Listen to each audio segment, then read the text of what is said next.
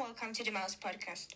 Today, we are going to be calling some of Vladek's relatives in the Radio Mouse live and streaming to know more about the life of a Holocaust survivor. First, we're going to communicate with his son Artie. Hello, Artie. We're from Radio Mouse and we wanted to ask you some questions about your family. Hello, of course. All right, let's start. To begin, could you tell us a bit of yourself? Are you single or married? I'm married to Frankis. She's a French woman and she converted to Judaism after our marriage to please Vladek. She offered me a sounding board for the depressive, anxious thoughts that disturbed me while working on Maus. Sometimes she's impatient uh, with my guilt-ridden neurosystem, but enough she's always generous and supportive throughout all the Spiegelman family's most training moments. She sounds wonderful. And what about you? I'm an American Jew and I'm comic book artist.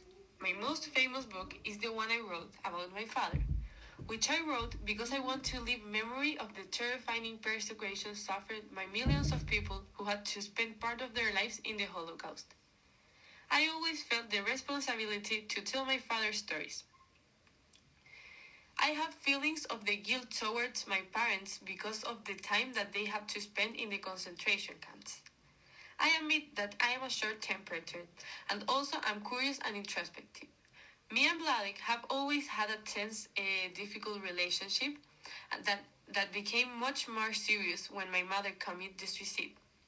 Although I still have a generous attitude towards my father and forgive his shortcomings. I could guess you had a rough childhood to the fact of your father's attitudes that appeared after being traumatized because of all he went through in the Nazi persecution. Yeah, all through my childhood and my life, I have to deal with my father's traits. And you have more relatives on your father's side of the family who were prisoners of the concentration camps. Am I right? Yes, some of my father's cousins have been there. One of them was Jacob Spiegelman, who helped getting our family out of Srodula. And my father had another cousin, Milo Spiegelman, the brother of Haslik and Pesek. He worked for the German Soldiers repairing shoes. He borrowed this bunker to Vladek and Anja so they could hide in Srodula. And also there was Haslik, the chief of the Jewish police in Srodula. He helped Vladek, Anja, and Lolek escape the detention center in Srodula, but he didn't help Mrs. and Mr. Uh, Silverberg. He was hypocritical and self-serving, always training, trying to win over himself uh, with the Nazis. Oh, so they helped your father survive? Yes, I'm very thankful for that. Continuing, while reading your book, I felt like you had a great relationship with Mala. You both were kind of confused with some of your father's behavior. Could you tell us a bit about her? Sure, Mala was my father's second wife and she was a friend of his family before the war. She's a Holocaust survivor, as well as my father, but they uh, do not get along.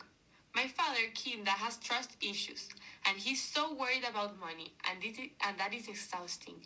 So, after many years of being and taking care of Pops, Mala gets annoyed by his behaviors. Uh, and she also thinks that she should have a bigger part of the inner tents which makes them argue a lot, but I understand her and I get along well with her. Thanks for being here today and telling us about your familiarity. Needless to say, I'm always happy to talk with Radio Mouse. Goodbye. Okay, so moving on, we're gonna be talking with Artie's father, Vladek. Hello, Vladek. We're from Radio Mouse, and today we're on the Holocaust Survivor segment, so we wanted to chat with you for a while. Hello, of course. I'd be happy to talk with you. Is there something specific you want to know? Yes, to start, could you tell us a bit of yourself? Of course, I'm Polish, and as you know, I'm a Jew survivor of the Holocaust.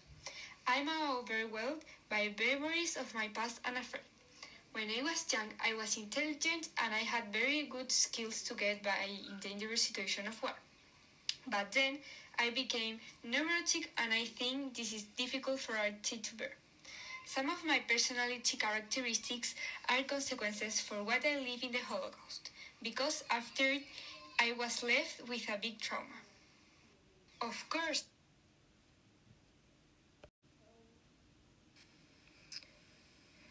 Yes, I can imagine that. And could you tell us about your work? I had a factory that Anja's father financed me when I became part of their family. That's awesome. Now, could you tell us a bit of your parents? My father was a religious man and he owned a seltzer factory before the war broke out. He was devoted to his family and voluntarily followed my sister to a concentration camp in an effort to protect her and help care for her four children. And my mother died of cancer shortly after the war began, so she never knew the horrors of the ghettos or concentration camps. So, in a way that was related to you, or not? Certainly, therefore I had one less person to be worried about. That's a great thing. And I know this can be a sensitive theme, but would you want to tell us about Anja? Yeah, don't worry about it. Of course, I talked to you about her. Anja was my first wife and Artie's mother. She was a sensitive and highly intelligent woman. She committed suicide in 1968. She died before Archie began to work on Maus, and her death affected both him and me. Although throughout her life she had suffered from anxiety and depression. These diseases were due to the Holocaust and finally for the loss of our son, Rich. Anja gets stronger every time that allows her to endure the darkest moment of war. She was always concerned about others and not committed to their welfare and most of people imprisoned in the camp. She showed a lot of affection from the others and loyalty, especially in me. She didn't have a specific job. She worked around the house.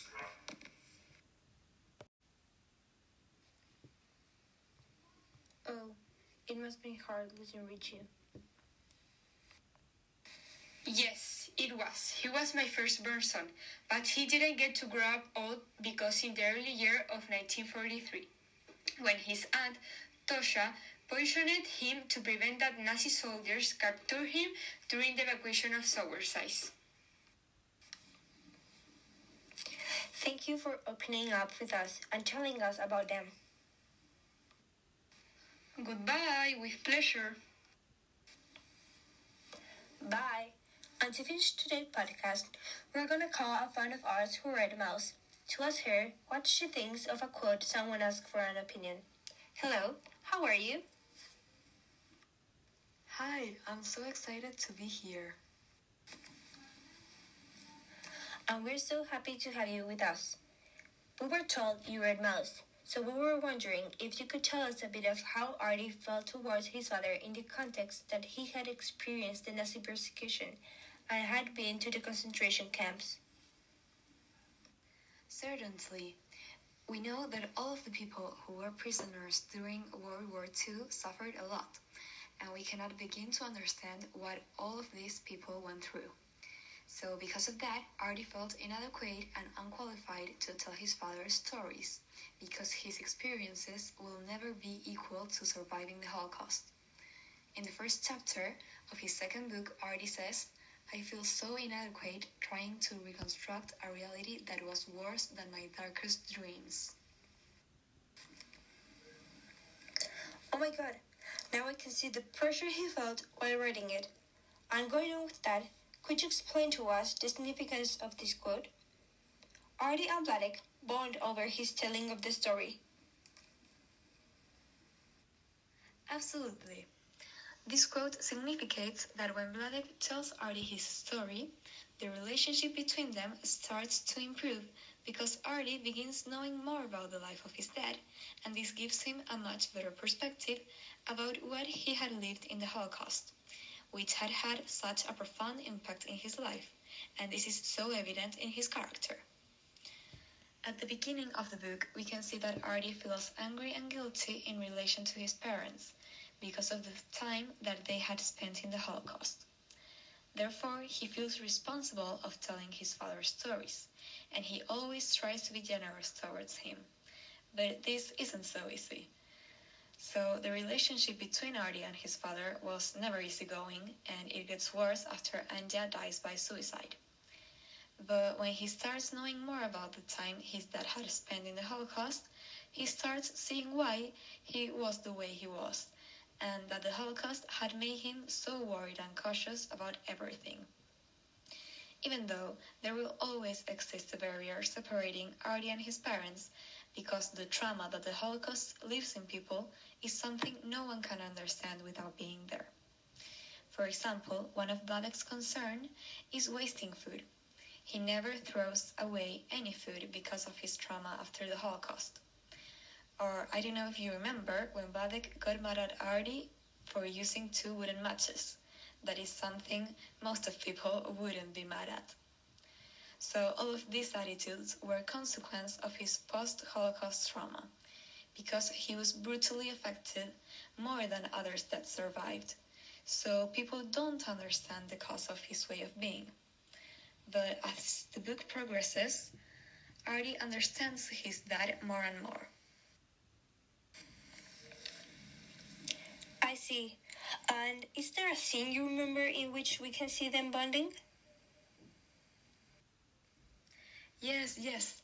Um, one part I really liked of the book was in the chapter 5 of the first book, when Vladek saw Artie's comic book about Anja's suicide, and Artie obviously expected for him to be angry. But he wasn't. He even told Artie, It's good you got it outside your system, understanding that in that moment, Artie had the need to release his anger and grief. That's amazing.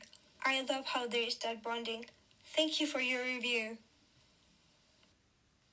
Needless to say, thank you for having me. And that was it for today's podcast on Radio Mouse. Have a great day.